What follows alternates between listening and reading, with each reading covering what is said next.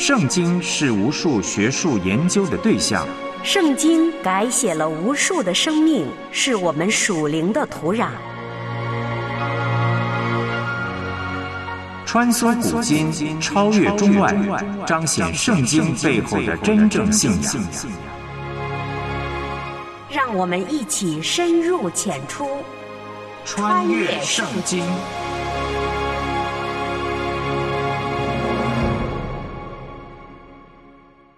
穿越圣经，带你回归圣经。我是唐曼。上期节目我们提到的亚历山大大帝这位历史名人，曾经骄傲的像神一样存在。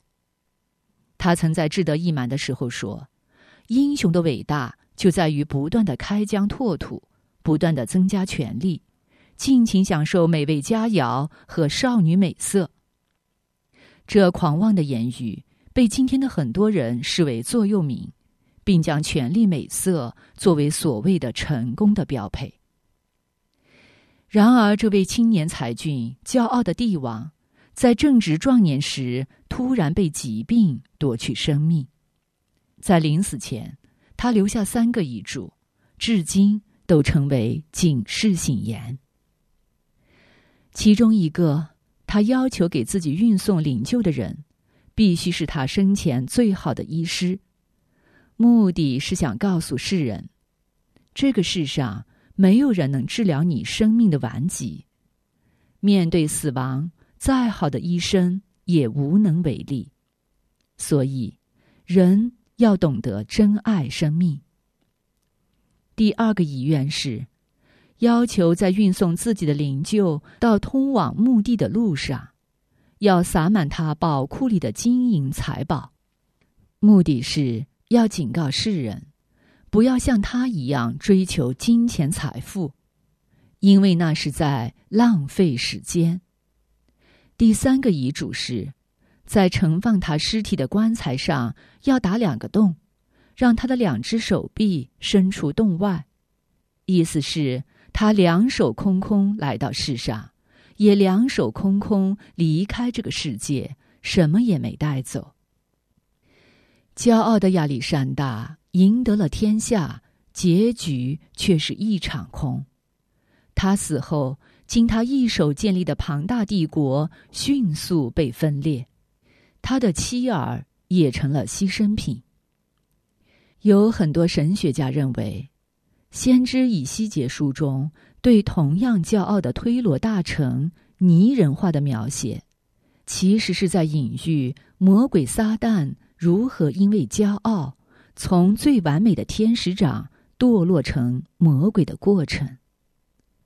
而上帝对自以为全然美丽的推罗的审判，也暗含着魔鬼撒旦以及跟随他的人的结局。在今天的经文信息中。不单美丽繁华的推罗大城将遭到审判，当年同样兴盛繁荣、辉煌不可一世的文明古国埃及也将受到同样的审判。因为古埃及不仅同样的骄傲，还疯狂的拜偶像，大大的触怒神。其实，上帝公义的审判将会临到每一个人。无论你是多么有钱、有权、有名望、地位，都不可能逃出创造主的计划之外。如果亚历山大的故事和先知的预言给了你警示，那就看看圣经告诉你该怎么做吧。我们一起来听今天的节目内容。穿越古今。主爱已显明，永恒恩怨，救赎普及万民，顺服谦卑，在主跟前专心聆听，穿梭圣经里是主话语。是行主正道，走上窄路，穿越圣经。听众朋友，你好，欢迎收听《穿越圣经》这个节目，很开心我们又在空中见面了。《穿越圣经》这个节目呢，希望帮助每一位听众能够更加明白神的话语，成为遵行并且传扬神话语的人。那么，在上一次节目，我们就查考和分享了以西结书二十六章第七节到二十八章的十二节。让我们先来重温一下。围攻了十五年之后呢，尼布甲尼撒他仍然无法占领推罗在海岛上的那一部分。那么以西结书二十六章十二到十四节的某些描述呢，那么就超过了尼布甲尼撒对推罗的实际的破坏。但是预言中说的将发生在岛上的事儿呢，那么其后啊，在亚历山大占领期间，那么就确实都发生了。亚历山大把碎石啊堆进海里边。那么就弄成一座通往海岛的桥，然后呢，他在主前的三百三十二年，那么就过桥回岛。那么今天这个海岛呢，仍旧是碎石一堆，啊，这本身呢，便是神审判的一个见证了。第二十七章所记载的是对推罗毁灭的一个哀歌，啊，以西结把推罗城就比作一条船，啊，他提到很多的贸易的伙伴，然后呢，就描述了船它是如何沉入海中的。追溯在马太福音十一章二十二节中呢，他就提到了神对推罗的一个审判。推罗的美丽是他骄傲的一个根源啊，推罗的骄傲就使他一定要来受到审判了。那么今天呢，我们一旦啊有某些成就，那么就会生出啊不当的自负或者是骄傲，那么这对我们来说呀是一个危险的信号。神他并不反对我们从所做的事情中获得乐趣或者是满足。啊，神所反对的就是傲慢啊、自我膨胀以及看不起别人。所以呢，我们必须认识到，神他才是我们生命的来源还有基础。啊，以西结以前曾对推罗城发过预言啊，这里他的预言呢，主要是集中在推罗的领袖的身上。啊，推罗王所犯的罪呢，主要就是骄傲啊，因为他认为自己是神。那么以西结的信息呢，也含有更加广的属灵的应用。他讲到推罗的属灵国王是撒旦啊，撒旦才是世人啊真正追随的。但以理他是尼布甲尼撒国中的重要的官员，他因为有智慧啊，就得到荣誉。但以理他宣称自己的智慧啊是来自于神的。那么相比之下，推罗王却自认为自己是神。你看，真正有智慧的人在接近神的时候呢，他们知道自己需要依靠神的指导。好，那么接下来呢，我们就继续来研读和查考以西结书二十八章十三节到三十章的二十二节。以西结书二十八章十三到十九节，经文说：“你曾在伊甸神的园中佩戴各样宝石，就是红宝石、红碧玺、金刚石、水苍玉、红玛瑙、碧玉、蓝宝石、绿宝石、红玉和黄金。”又有精美的骨笛在你那里，都是在你受造之日预备齐全的。你是那瘦高遮掩约柜的基路伯，我将你安置在神的圣山上，在你发光如火的宝石中间往来。你从受造之日所行的都完全，后来在你中间又查出不义，因你贸易很多，就被强暴的事充满，以致犯罪。所以我因你亵渎圣地，就从神的山驱逐你。这偃月柜的基路伯啊，我已将你从发光如火的宝石中除灭。你因美丽心中高傲，又因荣光败坏智慧。我已将你摔倒在地，使你倒在君王面前，好叫他们目睹眼见。你因罪孽众多，贸易不公，就亵渎你那里的圣所。故此。我使火从你中间发出，烧灭你，使你在所有观看的人眼前变为地上的炉灰。各国民中凡认识你的，都必为你惊奇。你令人惊恐，不再存留于世，直到永远。好，那么遵照神的吩咐，以西结就为推罗王呀做了哀歌。这段经文就分别描述了推罗王他的威严和荣耀。啊，王因物质的富足变得不义，以及推罗王啊因着骄傲而来受审判。那么这个哀歌就描绘了一个因贪恋物质而失去了对神的挚爱还有忠诚的一个人。那么这让人呢就联想到了启示录的二章四到五节，约翰所记载的经文说：“然而有一件事我要责备你，就是你把起初的爱心离弃了。所以应当回想你是从哪里坠落的，并要悔改，行起初所行的事。你若不悔改，我就临到你那里，把你的灯台从原处挪去。”以西结书二十八章二十到二十四节，经文说：“耶和华的话临到我说，人子啊，你要向西顿预言攻击他，说主耶和华如此说：西顿啊，我与你为敌，我必在你中间得荣耀。我在你中间施行审判，显为圣的时候，人就知道我是耶和华。我必使瘟疫进入西顿，使血流在他街上。”被杀的必在其中扑倒，思维有刀剑临到他，人就知道我是耶和华。四维恨恶以色列家的人，必不再向他们做刺人的荆棘、伤人的吉礼，人就知道我是主耶和华。本段经文所预言的就是神对西顿的一个审判，但这并非意味着完全的毁灭。那么神说街上呢会血流成河，那么事实呢也确实如此。啊，这是一个历史的问题。那么有趣的就是，推罗这个著名的城市和首都啊，被毁灭了，像岩石一样的被刮伤啊，再也没有重建过。那么离推罗大约十五公里的西顿，它也受到审判了，但是它却没有灭亡。那么西顿到今天它还存在。啊，进东的石油很多都通过管道来输送，然后呢就装载到船上，就运往西顿了。那么西顿它是一个繁荣的港口。而沿海的推罗则是一片废墟啊，那里呢只有一个小渔村。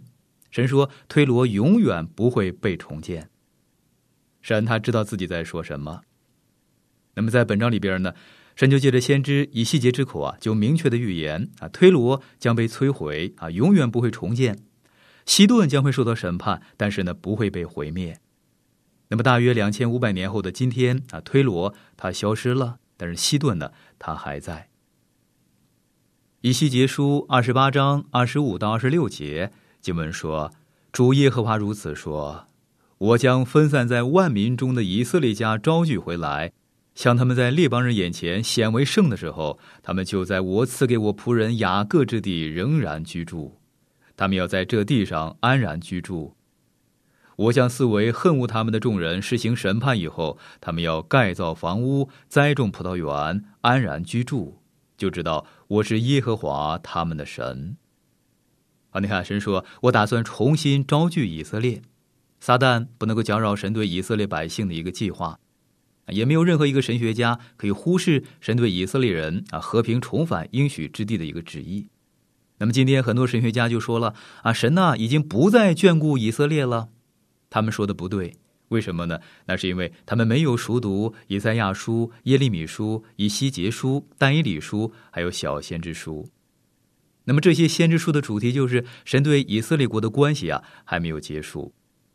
那么因此呢，我们应该更加勤读先知书，因为先知书为神的话就点出亮光啊，使得神的道啊不是残缺不全的拼图，而是完整的一个图像啊，每一片图块呢都会落在正确的位置上。那么有很多解经家就认为，关于埃及的预言呢，要比推罗的预言啊来的重要。我不同意这个看法。有关推罗的预言非常特别。那么至于埃及的预言，在以西结书第二十九章呢会来提到，也是非常有趣的。埃及它是一个大国，它没有被毁。那么历史历代以来，埃及都保有自己的完整性。它是世上最老的文明古国之一啊，它不再需要建造城池作为防卫。为什么呢？因为四周的沙漠呀，就是它最好的一个屏障。它唯一的入口是尼罗河谷，啊，这是埃及最需要防御的一个地方。那么，埃及各个城市呢都没有城墙啊，因为没有这个需要。那么现代神说埃及人啊将要被掳四十年。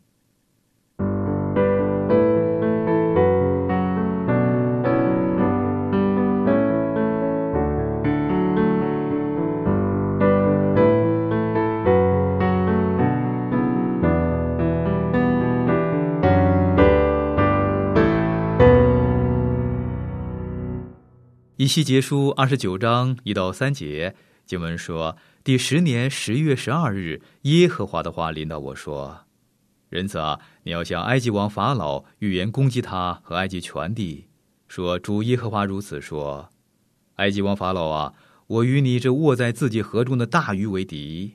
你曾说这河是我的，是我为自己造的。那你看，神跟埃及为敌的立场十分的坚定。”啊，这个国家把神的百姓啊，就降为专场的一个奴隶，误导他们去拜偶像。那么多年以来，以色列人就视埃及人啊，犹如芒刺在背，但却又常常投靠埃及来寻求庇护。那么以色列民在心理上呢，好像也很仰赖埃及。那么现在神说，神要与埃及为敌，啊，埃及呢必遭毁灭。好，那么这里所说的大鱼就是鳄鱼啊，神把法老呢就比喻成鳄鱼。法老曾经大言不惭的说：“这河是我的。”埃及人呢，他们膜拜各种的鸟兽，还有爬虫。那么，根据出埃及记的七到十一章的记载，那么神对埃及人所降下来的十灾呢，是针对他们所拜的偶像而来实行的。那么，这十灾非常可怕啊，其中也显明了神他的幽默感。埃及人所膜拜的女神荷卡的上半身呢，就有青蛙的头。那么试想一下，当你早上醒来啊，一睁开眼睛，整个卧室啊都是青蛙，你该怎么办呢？你要杀死你的女神吗？神一定觉得这特别的好笑。那么这里所提到的法老，他是尼哥的孙子。尼哥他曾经在米基多啊战败了犹大王约西亚，约西亚在这场战役中呢，他就死去了。那么耶路撒冷城被围困的时候呢，犹大王约雅敬、约雅金和西底家啊都向法老去求援。那么埃及派军队来去支持啊，穿越腓尼基啊，迫使加勒底人就撤去了围城的军队了。那么耶利米书四十六章二十五到二十六节就记载先知耶利米宣告法老的厄运啊，经文是这样来说的：经文说，万军之耶和华以色列的神说，我必刑罚挪的亚门和法老，并埃及与埃及的神以及君王，也必刑罚法老和倚靠他的人。我要将他们交付寻索其命之人的手和巴比伦王尼布甲尼撒与他臣仆的手，以后埃及必再有人居住，与从前一样。这是耶和华说的。啊，那么有趣儿的就是，有些人啊批评当时埃及将要被毁的这个预言呢没有应验，这个预言呢是在十七年之后那么才应验的。啊，如果仔细读这个预言，你会发现，虽然在以西结时代说这个预言了，但是呢，神他并没有说会立刻来应验。那么十七年之后，埃及被毁，那么神的预言呢就完全应验了。好，那么现在，请看神啊怎么样预言埃及它的未来。以西结书二十九章十三节经文说：“主耶和华如此说：满了四十年，我必招聚分散在各国民中的埃及人。”那么十七年之后，巴比伦王尼布甲尼撒俘虏了埃及人，他们被掳四十年，啊，不像以色列人被掳七十年那么久。满了四十年，那么这一句呢，就预言啊，因着波斯王居鲁士对殖民地国家的文化的政策，那么埃及人呢，也像以色列百姓一样，就得到释放而归回本国了。以斯拉记一章一到四节经文说，波斯王居鲁士元年。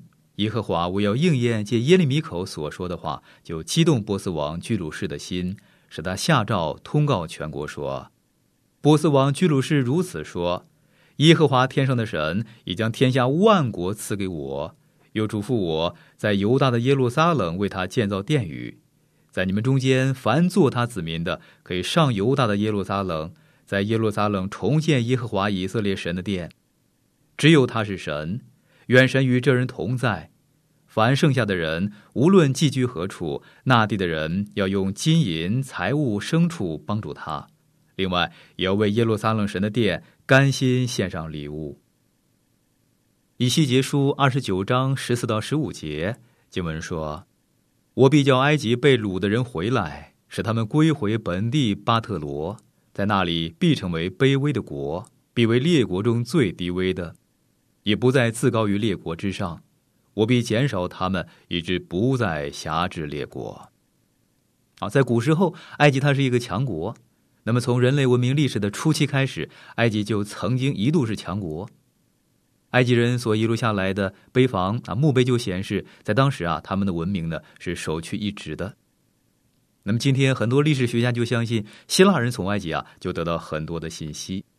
埃及它是一个强国，但是呢，神却对埃及说：“我要让尼布甲尼撒拿下你的国，不但如此，你还要被掳四十年啊，然后才可以回归故土。但到那时，你将成为卑微小国，成为列国中最低微的。如果你到过中东旅游，你就会见识到神的话语是多么的精准了。那么，任何人去到开罗，所看到当地的贫穷、人民的卑微，那么心情呢，一定会不禁沉重起来的。”以西结书二十九章十九到二十一节经文说：“所以主耶和华如此说：我必将埃及地赐给巴比伦王尼布甲尼撒，他必掳掠埃及群众，抢其中的财为掳物，夺其中的货为掠物，这就可以做他军兵的酬劳。我将埃及地赐给他，酬他所效的劳，因王与军兵是为我勤劳。这是主耶和华说的。”到那日，我必使以色列家的脚发声，又必使你以西结在他们中间得以开口，他们就知道我是耶和华。好，巴比伦征服列国，包括推罗、埃及，那么当然还有以色列。巴比伦呢，它是历史上第一大帝国。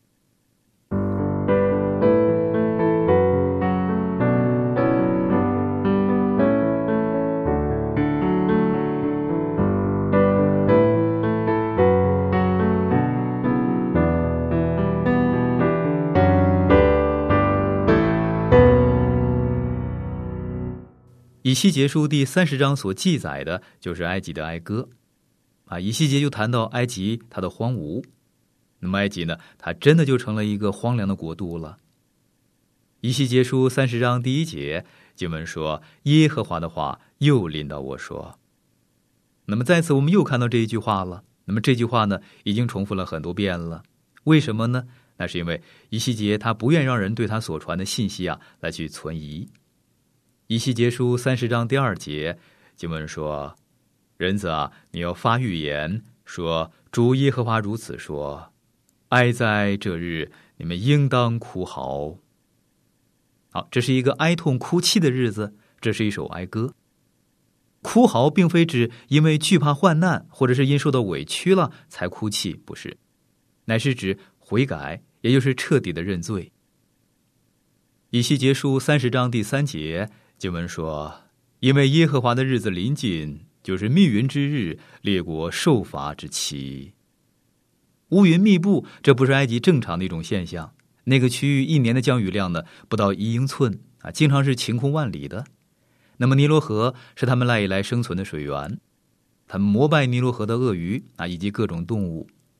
那么列国受罚之期，那么这一句就暗示了我们所处的世界呢，正是动荡不安的一个局面。”以西结书三十章第四节，经文说：“必有刀剑临到埃及，在埃及被杀之人扑倒的时候，古时人就有痛苦，人民必被掳掠，基址必被拆毁。”埃及人好几次跟古时人就结盟了，但是大部分的时候呢，这两国是相互为敌的，啊，纷争不断的。那么很多圣经学者就相信，当摩西还是埃及王子啊，法老继承人的身份的时候呢，他曾经出征古时。以西结书三十章第五节经文说：“古时人、弗人、路德人、杂族的人民，并古巴人以及同盟之地的人，都要与埃及人一同倒在刀下。”啊，当时这些国家彼此结盟，但是呢，都臣服在尼布甲尼撒他的麾下。尼布甲尼撒他才是当时的世界的领袖，啊，他就是但以理书第二章所提到的四个大国预言中的金头。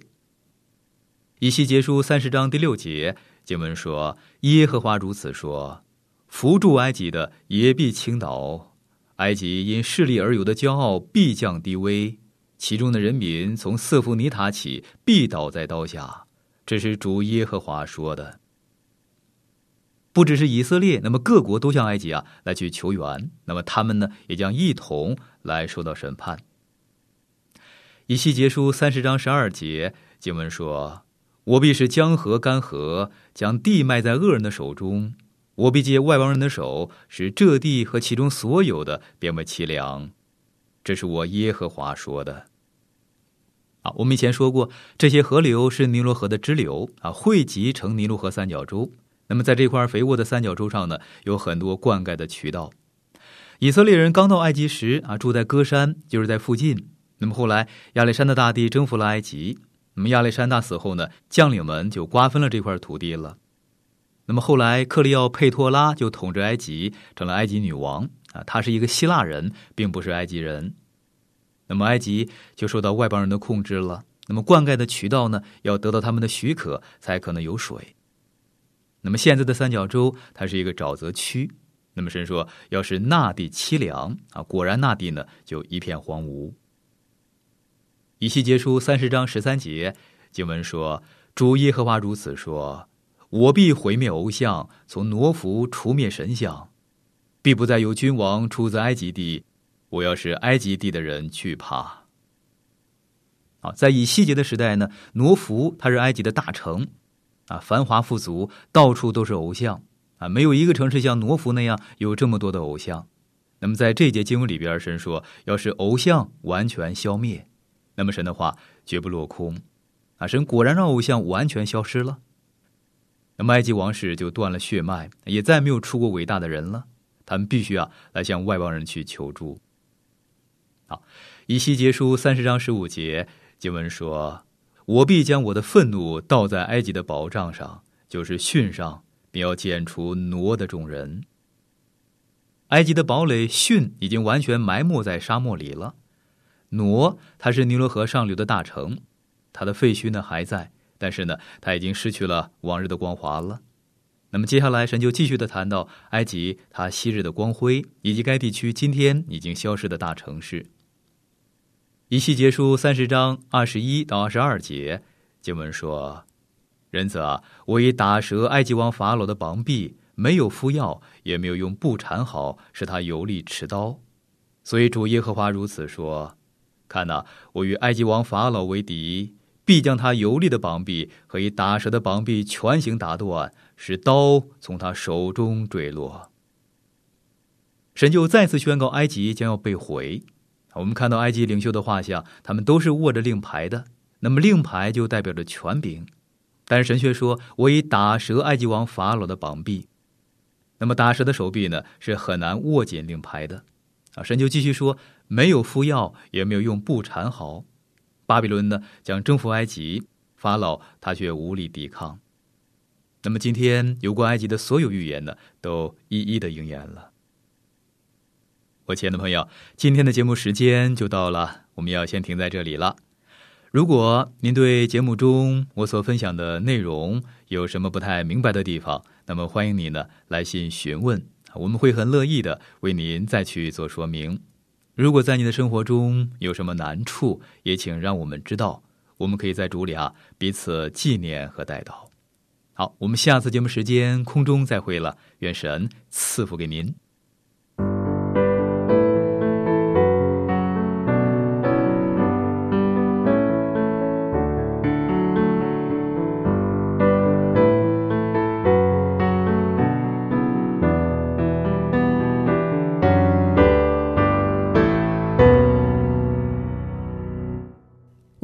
节目就到这了，我是唐曼，明天我们再会。我最爱的一本书，是上帝给我的一本书，叫我生命的一本书，叫我蒙福的一本书。我最爱的一本书，是上帝给我的一本书，叫我生命的一本。